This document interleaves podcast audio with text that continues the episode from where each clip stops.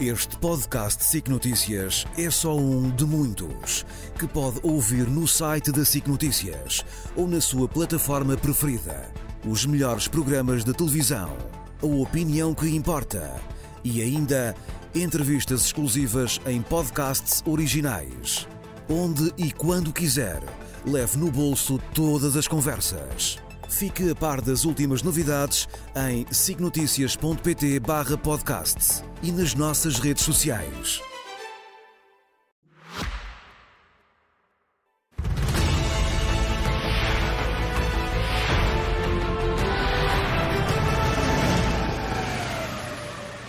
Hoje, excepcionalmente à quarta-feira, já que ontem a admissão do Primeiro-Ministro dominou a atualidade. Muito boa noite, José Milhazes. Boa Muito boa noite, Nuno Rogério. Nuno, começaria por ti porque tens aqui um preâmbulo, queres fazer um preâmbulo sobre o que determinadas instituições russas têm a ver com a atual crise política em Portugal. Como assim? Olha, ontem à noite soube, através de fontes seguras, que o Primeiro-Ministro russo, Mikhail Mishustin, tinha sido investigado na sua residência oficial. Que o Primeiro-Ministro Uh, tem um chefe de gabinete chamado Dmitry Grigorenko, que terá sido detido para averiguações, e que o ministro dos Recursos Naturais, Dmitry Kobilin, uh, Kobilkin, uh, também estará sob suspeita.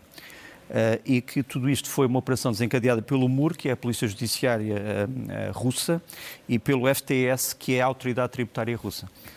e depois acordei. Sim. Uh, aqui estão as duas é entidades. Aqui estou, depois acordei, porque, como tu sabes, não era possível isto acontecer na Rússia. Sim. E quando nós pensamos um bocadinho naquilo que nos separa de um país invasor como a Rússia, às vezes esquecemos disto. É que na Rússia não era possível um primeiro-ministro ser investigado, uhum. não era possível um ministro ser indiciado e não era possível o chefe de gabinete do primeiro-ministro ser detido e haver tribunais independentes e haver uma polícia judiciária ou uma polícia de segurança pública com a sua Brigada de Investigação Criminal a fazer o, o, o que aconteceu. Portanto, isto era a minha primeira foi reflexão. Foi o teu sonho? É, foi o meu o sonho. Teu, o teu, primeiro, foi o sonho. primeiro sonho. E depois? Uh, eu sei que as pessoas já estavam um bocadinho assustadas. Eu já estava, eu estava a, ouvir, já estava assim, mas como é que é possível? Uh, Bom, a, minha segunda, a, minha segunda, a minha segunda reflexão uh, tem a ver com este senhor, chama-se Mansour Abbas. Mansour Abbas é o líder do principal partido árabe de Israel. é um homem que sempre se opôs à opressão legislativa e outra que os árabes sofreram em alguns períodos em Israel. É um homem que, quando foi ver o vídeo do que se passou no dia 7 de outubro, disse imediatamente: Isto não somos nós, isto não representa os palestinianos. Uh, e disse uma coisa importante, que as pessoas às vezes esquecem. Diz: o Hamas não é um movimento palestiniano, o Hamas é um movimento que se diz de resistência islâmica, portanto, é um movimento internacionalista islâmico. islâmico. O caso palestiniano é o caso nacional palestiniano. São coisas diferentes. Portanto, o Hamas tem uma preocupação de instaurar um califado. Os palestinianos querem apenas um Estado. E é importante não nos esquecermos disso. Portanto, e ainda quando... hoje António Guterres também vincou muito bem essa, essa quando, diferença. Quando, quando, quando falamos uh, num determinado grupo, temos que lhe chamar o nome. Nós temos que chamar os nomes às coisas e isso é uma circunstância... E não haver generalizações. E não haver generalizações e acho muito importante. E também acho importante que a autoridade palestiniana, sobretudo os seus elementos mais esclarecidos, possam dizer isso que eu também estou a dizer. Eu sei que durante uma guerra eles não podem dizê-lo porque pode-se achar que estão a tentar dividir os palestinianos, mas é muito importante que a autoridade palestiniana, no tal cenário do pós-guerra, venha dizer o Hamas não somos nós. Uhum. Uh, e porque as palavras têm um grande peso para todas as pessoas em todo o mundo. Terceira, terceira reflexão, é, isto é um, é um relatório que saiu há, há poucos dias da ONU, sobre um massacre que se deu na Ucrânia e que vários comentadores vieram atribuir aos próprios ucranianos, dizendo que os ucranianos tinham feito uma concentração militar e que quem pagou foram os civis. Uh, a ONU veio provar que isso era mentira. Uh, isto para dizer, quando falamos na comparação entre mortes na Ucrânia e mortes em Gaza, temos que fazer duas referências. Primeiro, nós não temos, infelizmente, e friso infelizmente, testemunhas independentes que nos possam dizer exatamente quem é que morre em Gaza. Não temos. O, o, a coisa mais próxima que temos disso foi o enviado especial da ONU. Temos organizações, exatamente. Que andou, mas o enviado, o enviado especial da ONU só conseguiu estar em Rafah. Hum. Não conseguiu ir para, para sítio nenhum. E é preciso sabermos, por exemplo, nós ouvimos o número de mortos, mas nós não sabemos quantos homens do Hamas é que morreram. Israel diz mil, às vezes diz 2 mil, nós não sabemos. E, portanto, nem não de sabemos, um lado nem de outro. Não sabemos quem é civil, quem não é civil. Só temos a versão israelita e a versão do Hamas. E é importante termos alguém independente. E na Ucrânia temos entidades independentes que contaram os mortos. E que os mortos na Ucrânia são entre 10 e 15 mil. E há uma coisa que não existe no, em Gaza, é que na Ucrânia nós tivemos 700 mil deportados, deportados para território russo, entre elas dezenas de milhares de crianças. Como sabes, deram origem a um processo por crimes de guerra uhum. em relação ao Sr. Putin. Por fim, porquê é que há tão poucos mortos, entre aspas, civis na Ucrânia?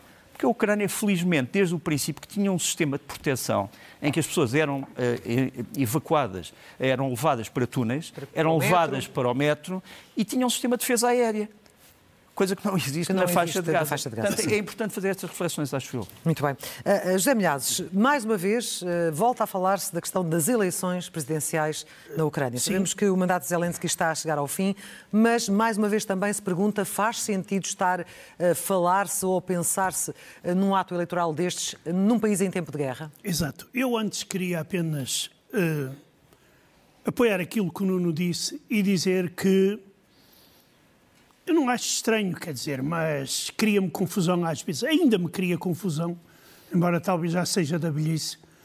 É como é que um massacre provado pelas as Nações Unidas, etc., etc., não provoca manifestações de protesto contra os autores desse massacre. Nas nossas ruas, por exemplo. Hum. Nós vamos ver nas nossas ruas e temos um peso ou melhor, dois pesos e duas medidas, uma para Israel e para a Palestina e o outro para a Ucrânia e para a Rússia. Aquelas forças que tanto gritam pela Palestina, embora muitos deles, esses realmente colam a Palestina e o Hamas, para eles não há grande, não há grande diferença no caso da guerra entre a Rússia essa e a Ucrânia. tem sido acentuada, tem sido acentuada essa, essa diferença. Quer dizer, Hamas é uma coisa. Não, ve, não, não vejo, não oh, vi uma oh, única oh, oh manifestação claro. onde se diga Hamas não é Palestina. Não, não vi uma única. Já vi uns cartazes. Mas Bem, uh, gostarias de ver uh, também que, esse que apoio à Ucrânia? Claro, é lógico. É porque nós temos um, uma organização que antigamente era financiada pela União Soviética que se chamava uh, Comitê Conselho, do Conselho Mundial para Mundial, a Paz. Exatamente Exatamente, que continua a existir. E, por exemplo, ele só aparece em determinado tipo de manifestações, noutras não aparece. Mas porquê? Feita essa nota, falemos Feito essa nota é o seguinte, eu acho que Volodymyr Zelensky uh, finalmente pôs fim a esta discussão dentro da Ucrânia, Sim. que era uma discussão que estava a criar problemas internos na Ucrânia e pressões externas. Ou seja, a questão de realizar ou não eleições durante uma guerra.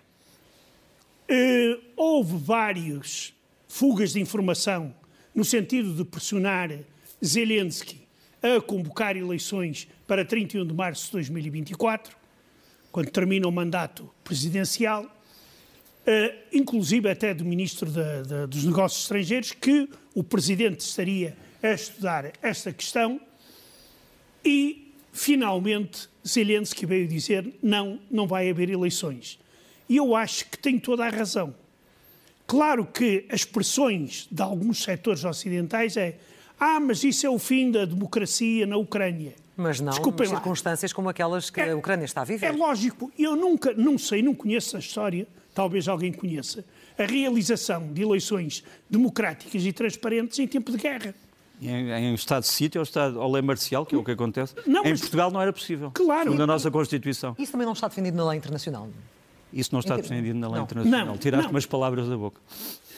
Isso não está. Mas é um princípio de direito, que se não houver direitos, liberdades e garantias, não pode haver eleições. Como e, é que se vota nesta E em, estado, em lei marcial não há direitos, liberdades e garantias. Tinhas que levantar a lei marcial e como é que iam votar os soldados e como é que iam votar os milhões de refugiados, Como etc, é que era protegida a, a, votação? Parava-se a guerra, não é? é Parava-se a, guerra, a guerra, pois. Isso aí... Se me disserem como? É, é, isso aí não, não, não, não, não acredito muito. Por isso eu acho muito bem, muito positivo que Zelensky veio uma vez por todas deixar claro. Sim. Eleições só no fim da guerra. Muito bem. E além disso, ele disse aquela famosa frase de que até se a guerra acabar, ele pode não se recandidatar. Muito bem. E era bom, era bom que não se recandidate. Nuno, fala-nos das operações no terreno neste momento na guerra na Ucrânia. Uh, muito rapidamente, era para termos falado disto ontem, mas um, os ucranianos deram, se isto fosse a batalha naval, deram um tiro num porta-aviões, ou seja, destruíram aquele que era um dos navios mais importantes da esquadra russa do Mar Negro, que vai definhando, que era um, um navio, o Askold, que está aqui, que nos... Este é o ataque, portanto, com três mísseis Scalp, portanto, os tais mísseis que foram fornecidos uh, pela França, uh, que são gêmeos dos Storm Shadow. Portanto, tu vais ver este, esta corveta, que é uma corveta de última geração, que lançava calibres, mísseis calibre, sobre uh, cidades ucranianas. Estava aqui a receber os primeiros mísseis calibre para um novo ataque. Um, vamos ver a, o resultado desta destruição. Repara, o Estado-Maior russo veio dizer que não se tinha passado nada. Ah, isto foi apenas uma coisa, uns destroços que caíram em cima do. A, a, a Coreia ficou neste estado um, e, uh, obviamente, foi um avanço estratégico muito importante dos ucranianos.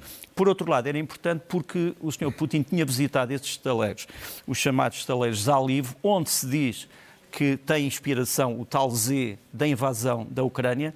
Os estaleiros Zalif tinham sido visitados por Putin em 2020, em setembro, precisamente para o lançamento desta série de corvetas, que eram considerados o orgulho da indústria russa. E, portanto, este ataque foi muito importante. É evidente que os russos já responderam a isto, voltaram a atacar Odessa, hoje, como sabes, eh, atacaram um navio liberiano, de pavilhão liberiano, que levava minério de ferro, sabes para onde? E isto vai dar já um problema para a China.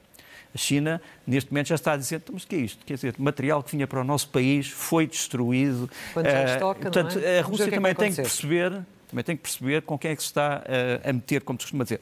Depois, uma história que um dia contaremos com mais vagar, mas é uma história digna de James Bond, que são as operações de forças de operações especiais uh, ucranianas no Sudão. Nós já tínhamos falado disto aqui há uns meses, mas agora há a confirmação, portanto, o, os serviços secretos militares ucranianos divulgaram isto na imprensa ucraniana. Isto são uh, ucranianos que estão na cidade de Omdurman, que é uma cidade que fica ao lado de Khartoum, portanto, é uma cidade dormitório. Porquê é que eles estão aqui? Porque eles foram contratados pelo governo sudanês, em setembro, para livrarem a cidade de mercenários russos que pertencem Wagner? a várias organizações, não só a não Wagner. Só Wagner. Wagner, Redut e uma outra organização. E os ucranianos estão também a fazer uma coisa, estão a tentar identificar pessoas que foram culpadas de crimes de guerra na Ucrânia e estão a conseguir identificá-las e, enfim, eh, não, vou, não te vou dizer que estão a levá-las a julgamento, eh, mas, mas estão aquilo que eles acham que é eh, a justiça. Depois deixa-me dizer que o Zelensky está extremamente irritado com a desculpabilização em curso de Vladimir Putin e chamou pela primeira vez o nome que eu vou aqui mostrar. We are not ready to give our freedom to this terrorist Putin. That's pela primeira vez usou a palavra, aqui, aqui, houve tempo, aqui houve tempo para pôr o bip, uh, mas realmente Zelensky está irritado. Está irritado Está irritado também com, com, com, o antigo Presidente da Comissão Europeia, o Sr. Juncker, que vai dizer que a Ucrânia é um dos países mais corruptos do mundo. O Sr. Juncker que lidou com os líderes ucranianos que eram considerados os mais corruptos do mundo e nunca disse nada. Nunca disse não é espantoso, mas houve. Uh, uh, enfim, a memória, a memória é curta.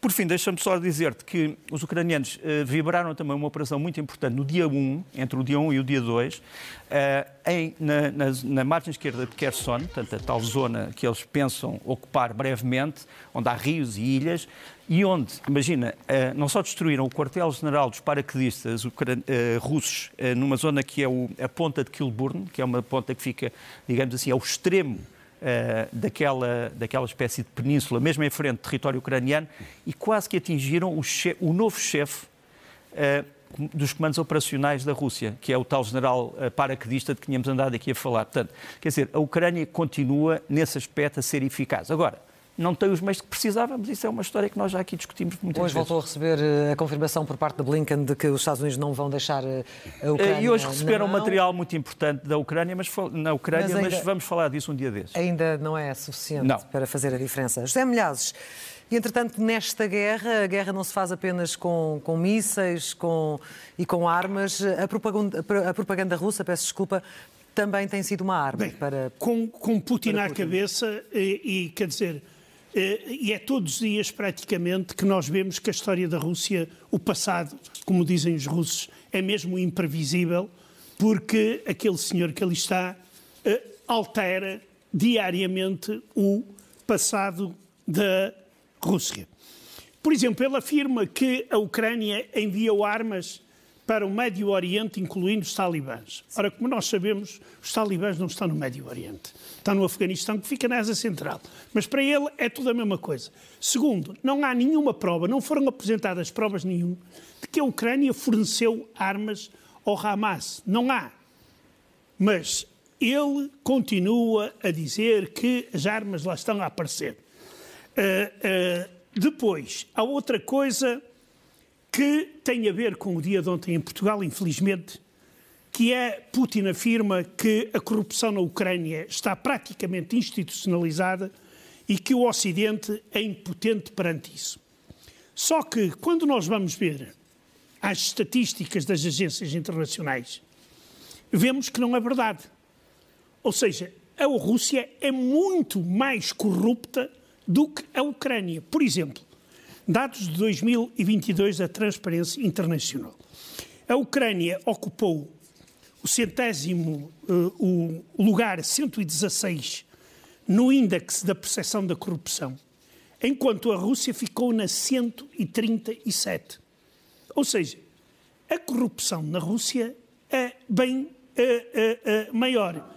Quer dizer, eu depois de que aquilo que aconteceu em Portugal ontem, não sei qual é a nossa percepção da corrupção mas talvez também fosse interessante que a gente soubesse em que país estamos a viver e, e com que nos estamos, ou com cordas a que nos estamos a atar.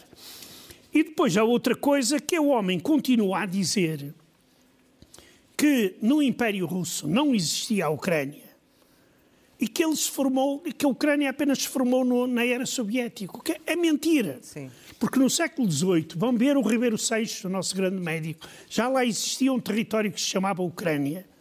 E além disso, em 1917, ou seja, cinco anos antes do aparecimento da União Soviética, em Kiev foi proclamada a República Popular Ucraniana. Isto é um facto. Hum.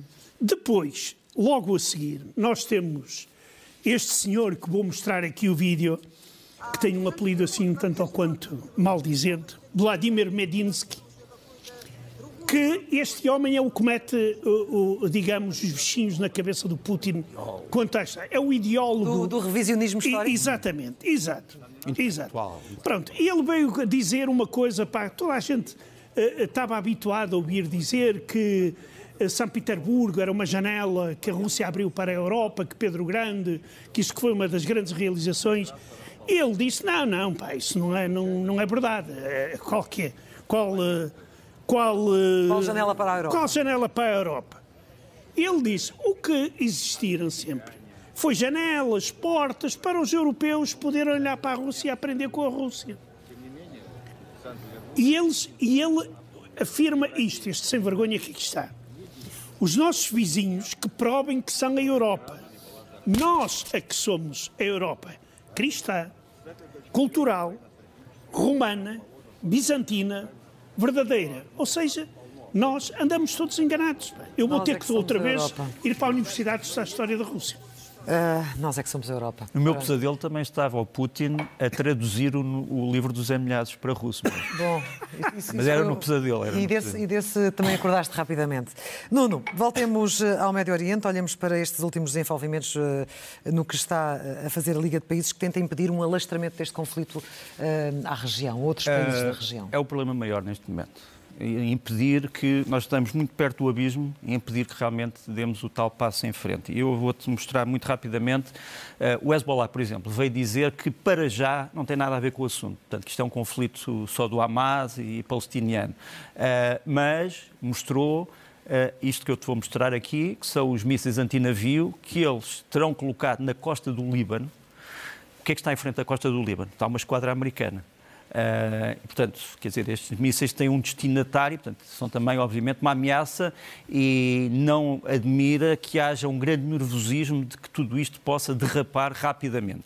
Depois, deixa-me mostrar-te aqui que uh, isto é levado tanto tão a sério pelos americanos que houve uma reunião de urgência entre o novo chefe de Estado-Maior americano, o general Charles Brown Jr., e ao lado o general piloto aviador Fayad al-Ruvaili, que é o chefe de Estado-Maior-General das Forças Armadas Sauditas, uhum. para precisamente conjugarem esforços para que o tal movimento Ansar Allah dos Houthis do Iémen não possam ameaçar nem a Arábia Saudita, nem o sul de Israel, nem eventualmente o Egito. São três países que podem ficar, digamos assim, ao alcance dos mísseis que têm sido lançados. Depois, uh, que é preciso corrigir, porque as agências noticiosas têm cometido erros terríveis nesta história. Os, os, os americanos mandaram realmente, enviaram este uh, submarino de propulsão nuclear, o Flórida, ou Florida, se quiserem, da classe Ohio, para um, eh, o Mar Vermelho também para dar uma mensagem a dizer aos Houthis e provavelmente ao Irão não se coloquem numa posição agressiva. Mas este, este submarino não leva mísseis nucleares, ele é de propulsão nuclear, mas leva mísseis de cruzeiro, Sim. os Tomahawk, e leva ainda aquela espécie de misteriosa cápsula, que vamos mostrar o que é que é na fotografia a seguir.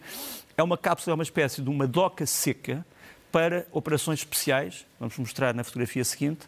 Uh, portanto, os chamados SEALs americanos têm esta doca aqui para operações especiais. Portanto, este submarino não serve só para lançar os tais mísseis de cruzeiro, mas também para operações especiais. É ali que eles guardam o seu equipamento e fazem outras coisas que, obviamente, não podemos dizer, porque se disséssemos seríamos todos abatidos. Mas, de qualquer maneira, eh, portanto, são coisas altamente secretíssimas. Depois, mandaram também para, eh, pelo canal de Suez este porta-aviões, porta-aviões Eisenhower, que vemos aqui a passar. Agora, perguntas-me.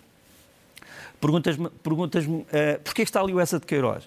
Porque isto é o canal de ah, Suez. sim, não tinha visto, peço desculpa. Sim, porquê é que está ali o Essa de Queiroz? Não. Porque o Essa de Queiroz foi um dos primeiros portugueses a testemunhar a abertura do canal Exato. de Suez. Em novembro de 1896, depois fez uma série de artigos para o Diário Notícias da altura, uh, contando a sua aventura, uh, os artigos chamavam-se de Porto Said ao canal de Suez, que devia ser conhecido pelos Sim. portugueses mais, e portanto está ali só porque eu achei que tinha interesse, mas isto é uma vista magnífica. Depois deixa-me também dizer-te que os Estados Unidos também enviaram forças para o Golfo de Oman, eh, com forças árabes que são forças aliadas. E vais ver aqui esta, esta espécie de pequena esquadra. Esta pequena esquadra tem nome operacional PAT-4SWA e é feito de dragaminas, portanto, os Estados Unidos têm medo que haja minas hum. nesta região Sim. e os países vizinhos também os árabes aliados. Portanto, tens aqui uh, navios de dragaminas e tens outros navios que estão, no fundo, a patrulhar o Golfo do Omã. O que é que fica em frente do Golfo do Omã, perguntarás tu, com o Golfo Pérsico, e o que é que fica em frente do Golfo Pérsico? Fica o Irão. Pronto. Uh, e, portanto, uh, estamos... Ah, e pela primeira vez os Estados Unidos têm aqui, não se vê, mas tem a chamada Task Force 59, portanto, a Força de Missão 59, que são o quê? São drones marítimos parecidos com os ucranianos, que os, os, Estados Unidos perceberam isto é capaz de ser uma boa ideia. E, portanto, estão a treinar com esses drones armados eh, inspirados no modelo ucraniano. Por fim, os europeus estão a fazer alguma coisa? Estão. Deixa-me mostrar-te esta fotografia. Isto são dois porta-aviões europeus, o Cavour, que é italiano, e o Juan Carlos, que é espanhol, que também estão a patrulhar o Mediterrâneo, porque a Europa está preocupada com a possibilidade de tudo isto se gerar numa crise do Mediterrâneo. E o Mediterrâneo, Sim. obviamente, comanda as linhas de abastecimento da Europa e afeta todo o sul da Europa, não só a Itália, mas outros países, inclusive Portugal. Nós não somos mediterrâneos, ao contrário do que algumas pessoas julgam, mas estamos perto do Mediterrâneo. Uh, e pronto, era isto que eu te queria trazer. Mas eu agora quero colocar-te uma pergunta, sem tu dizeres que eu, tu perguntarás, mas agora pergunto. Uh, e que é, não tanto esta, esta eh, esta, esta força europeia, mas a força norte-americana será suficientemente dissuasora, pelo menos nesta fase? Nós já ouvimos dizer don't, portanto, Sim. para o Irão, não o façam. Até que ponto é que poderá dissuadi-los de alguma forma? Eu devo dizer uma coisa, não tenho conhecimento nas últimas décadas de uma força tão grande Sim. que esteja no Mediterrâneo, no Mar Vermelho e uh, no Golfo Pérsico.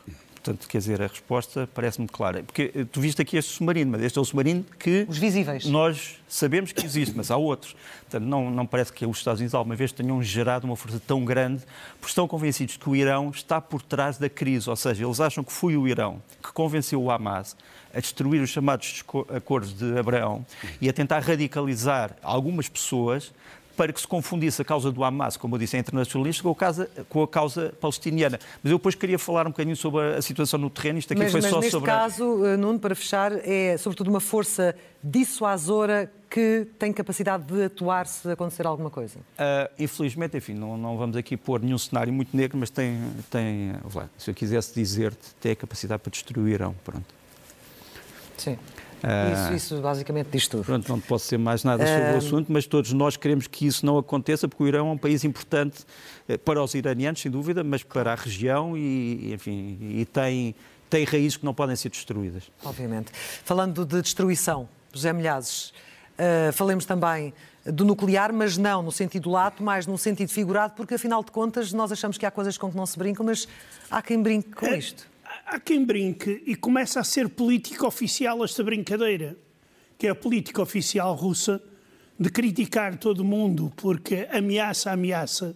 E no fim de contas, quem ameaça é a Rússia e faz toda esta palhaçada como esta que nós vamos ver aqui, que é um cantor neonazi teu velho amigo. russo, meu velho amigo xamã, uh, feiticeiro, que é o nome que ele tem, em que canta a famosa canção ultranacionalista Eu Sou Russo, e nesse momento nós vamos ver agora a repetição e ele carrega num botão vermelho dentro de uma caixa, ou seja, que simboliza o início da guerra nuclear. Sim.